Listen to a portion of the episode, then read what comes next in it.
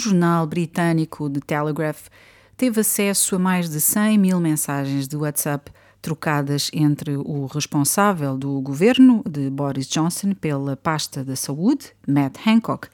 e uh, outros membros do governo e outras, uh, outros responsáveis de autoridades uh, britânicas.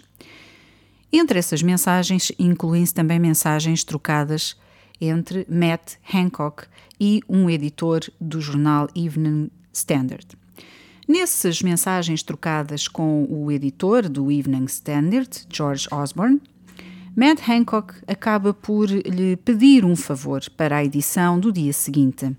Diz que precisa de atingir metas em relação aos testes de Covid e que, portanto, precisa de alertar a população, causar algum alarme, para que a população vá testar-se. Uh, reconhece que os baixos números, o facto de não haver tanta procura por testagem, é obviamente uma boa notícia sobre a transmissão do vírus, mas mesmo assim ele tem metas a atingir. O editor do jornal diz claro que sim. O, o membro do governo de Boris Johnson só tem que enviar ao editor declarações exclusivas ao jornal no dia seguinte. Ora, estas mensagens que agora estão a ser divulgadas vêm confirmar aquilo que também já se sabia. Por um lado, em relação à uh, conivência uh, por parte de alguns mídias mainstream em relação às políticas que governos estiveram a impor. Mas as mensagens não são apenas estas, e uh, nestes ficheiros, que já são conhecidos como The Lockdown Files, ou os ficheiros do confinamento, ficou a saber-se algo ainda mais escandaloso. Uma das conversas que foi revelada é uma conversa entre membros do governo, incluindo Matt Hancock e também Boris Johnson.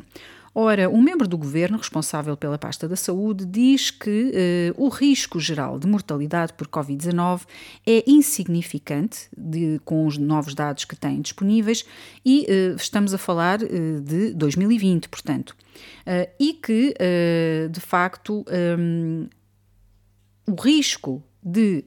morte por Covid-19 é mais alta nos grupos de risco, mas nos restantes grupos é muito baixa. Ao que Boris Johnson diz Uh, Matt, o que leio nesta tabela, nos dados que foram ali partilhados, é que um paciente com Covid com 80 anos tem 6% eh, de hipótese de morrer por Covid. E se tiver menos do que 35 anos, as hipóteses são insignificantes. E adianta, se eu tivesse 80 anos e me dissessem que a escolha era entre destruir a economia e arriscar a minha exposição a uma doença em que eu tinha 94% de hipóteses de sobreviver, eu sei o que eu iria preferir. Mas há muito mais mensagens, desde aquele conjunto de mensagens que foi uh, partilhado agora e que já é conhecido, há muito mais dados, nomeadamente relativamente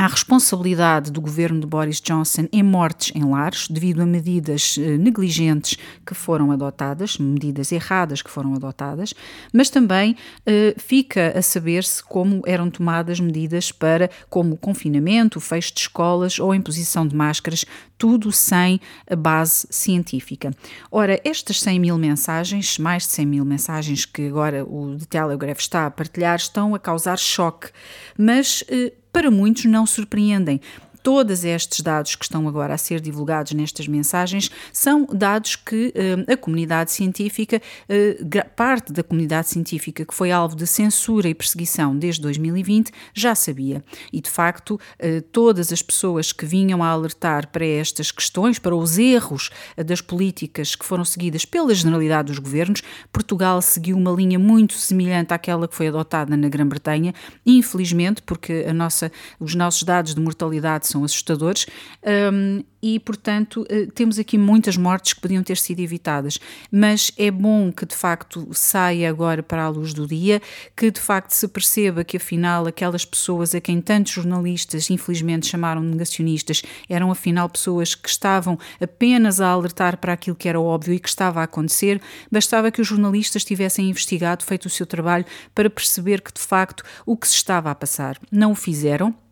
comprovam algumas destas mensagens, não só não o fizeram, como ajudaram os governos a espalhar o pânico e o medo uh, para que levar as pessoas de facto a correr para uh, os testes e mais tarde também a correr para as muito duvidosas uh, vacinas. Ora, ainda há muito que vai ser apurado, também nos Estados Unidos estão a decorrer audições, muito ainda vai sair para a luz do dia, mas para já é de facto um, um choque para muitos está a ser um choque ter acesso a estas mensagens, eh, até porque, por exemplo, na questão que é mencionada numa das conversas entre os membros do governo, relativamente, quando os membros do governo reconhecem que, eh, de facto, a taxa de mortalidade de Covid-19 é eh, uma taxa de mortalidade que é diferente daquela que os mídias andaram a vender à população. E, como se sabe, a taxa de letalidade, comprovadamente, cientificamente, na, a taxa de mortalidade da Covid é de, de média, é de 0,03%, sendo de 0,07%. Um, e isto são dados apurados antes de terem sido introduzidas as vacinas. Portanto, estamos a falar de uma época também de pico e mostra que, uh, de facto, um, há, uh, isto, estes dados significam apenas, são factos, não têm qualquer conotação e nunca deveriam ter levado a que houvesse, um, de facto, pessoas nos mídia a chamarem de negacionistas, chalupas, anti-vacinas, a todos aqueles que apenas estavam a falar de factos, de dados, dados e indicadores que a DGS também tinha, o governo português tinha, os deputados no Parlamento tinham, e aliás foram alertados até por muitas, algumas pessoas que entraram em contacto com os vários grupos parlamentares e foram dando alguma informação, e eu tenho conhecimento disso, e por outro lado, também um, o governo britânico sabia e os reguladores sabiam. Portanto,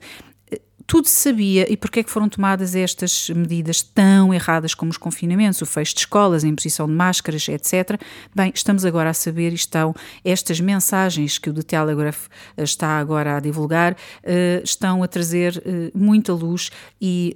de facto, espero que deste choque venha também uma maior consciência de que o que se passou tem que ser investigado, tem que ser também apurado as responsabilidades, mas, sobretudo, e eu sublinho, sobretudo, tem que ser travado uh, os governos continuarem, prosseguirem